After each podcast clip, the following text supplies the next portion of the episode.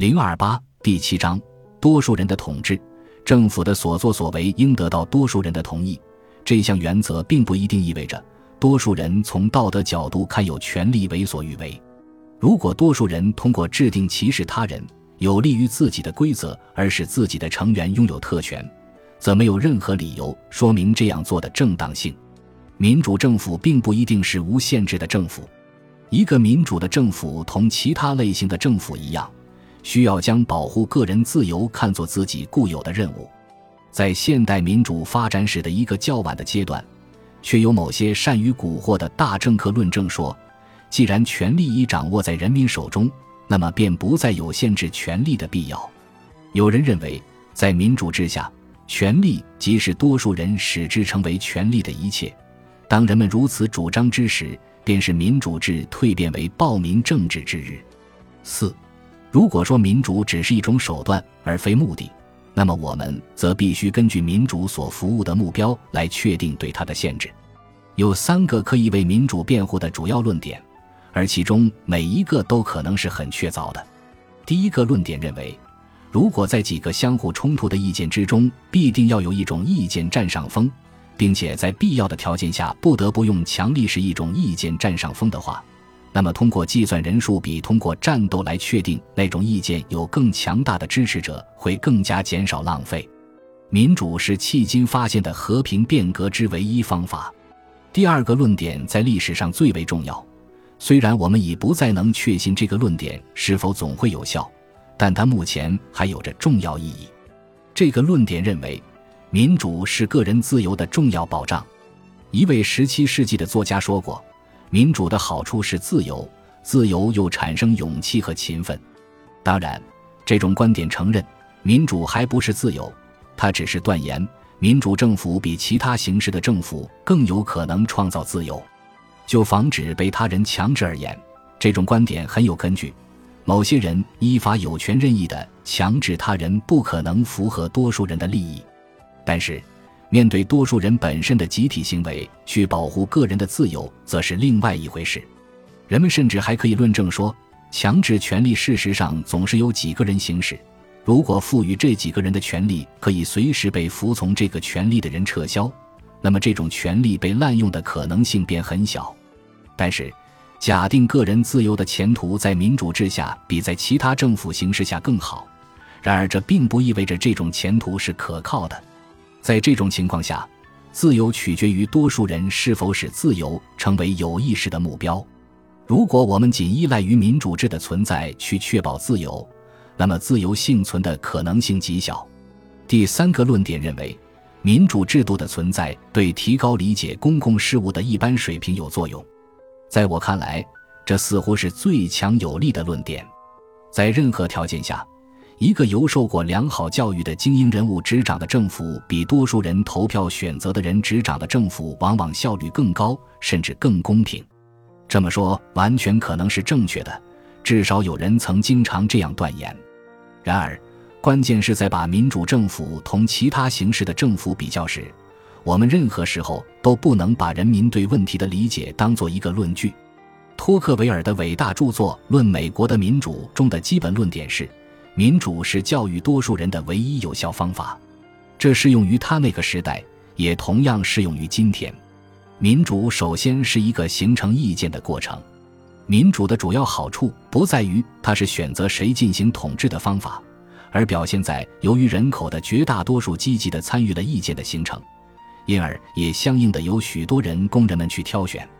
我们承认，民主并未将权力交给那些最精明强干的人，并且在任何时候由精英人物做出的政府决策都可能更有益于全体人民。但这并不一定妨碍我们仍然会优先选择民主。民主正是通过其动的一面，而非静的一面来证明自己的价值。同自由一样，民主的好处只有经历过一定时间才会显现出来。而它的直接成果可能不如其他形式的政府。五政府应受多数人意见支配这一观念，只有当多数人的意见不依赖于政府时，才有意义。民主的理想基于这样一种信念，即支配政府的意见应产生于一个独立和自发的过程。因此，它要求有一个不受多数人控制的广大领域，每个人的意见在这个领域内得以形成。正是由于这个原因，民主和言论自由是密不可分的。对这一点存在着普遍的认同。民主提供的不仅是一个解决就采取哪条行动路线而产生的意见分歧的方法，而且也为人们的意见应为何内容提供了一个标准。这种看法已经产生了广泛的影响。它尤其是严重的混淆了以下两个问题：一个是什么在实际中是正确的法律，另一个是什么应该为法律。如果民主要发挥作用，那么人们总是能搞清第一个问题。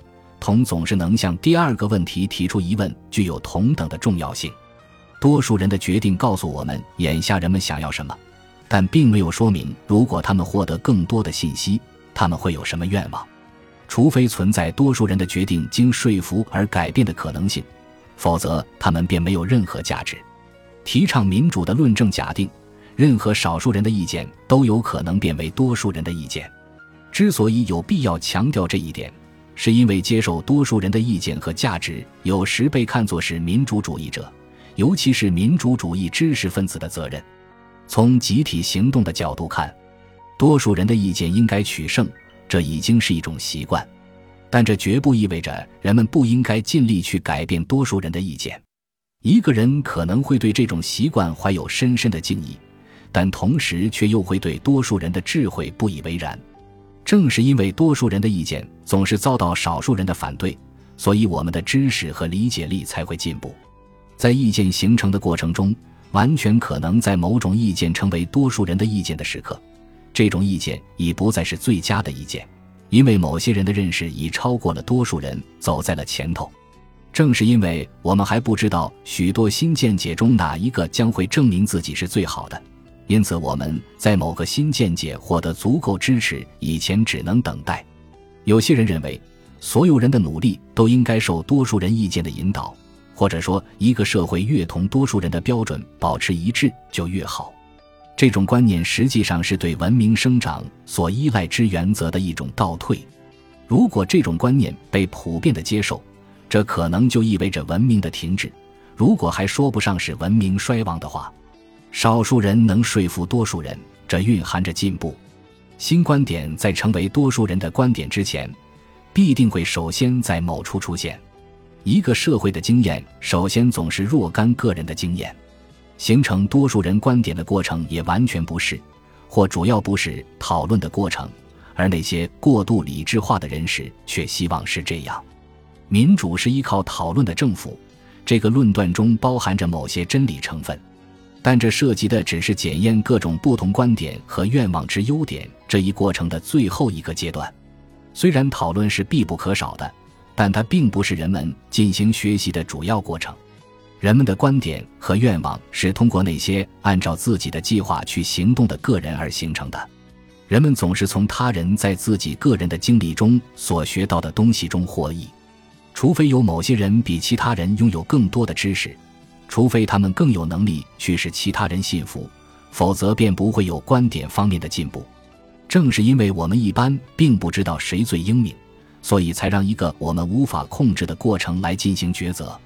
然而，多数人最终总是从不按其规定行事的少数人那里学会怎样把事情做得更好。六，我们没有理由认为，多数人的抉择具有较高的超个人的智慧。在一定意义上讲。这种智慧可能包含在自发的社会成长的结果之中，在多数人的决议中，我们找不到高超的智慧。多数人的决策必定比该群体中最精明的那些人在听取了各方面的意见之后所做的决策要低劣，因为多数人的决策只经过不太认真的思索，并且他们一般是为使任何人完全满意的一种妥协。成员和组合都在变化的多数人做出的一系列决策。其结果尤为如此，这种结果表达的不是一种连贯一致的观念，而是各种不同的并且经常是相互冲突的动机和目的。这种多数人的决策过程不应该与那种自发性的决策过程相提并论。自由社会已经懂得，后者可以使人类获得个人智慧无法企及的更佳的结果。逐渐的进化过程可以产生比有意设计更好的方案。如果我们用社会过程意志这种逐渐的进化，那么将多数人的意志强加于人，则不属于这种进化。它与习惯和制度的自由生长完全不同，因为它的强制性、垄断性和排他性会摧毁那种进行自我修正的力量。这种力量在自由社会中将起到这样的作用：错误的尝试被人们放弃，成功的尝试取得胜利。它还根本不同于根据先例形成法律的积累性过程，因为多数人不可能像法官那样通过有意识的遵循一般原则而使自己的决策成为一种连贯的整体。本集播放完毕，感谢您的收听，喜欢请订阅加关注。主页有更多精彩内容。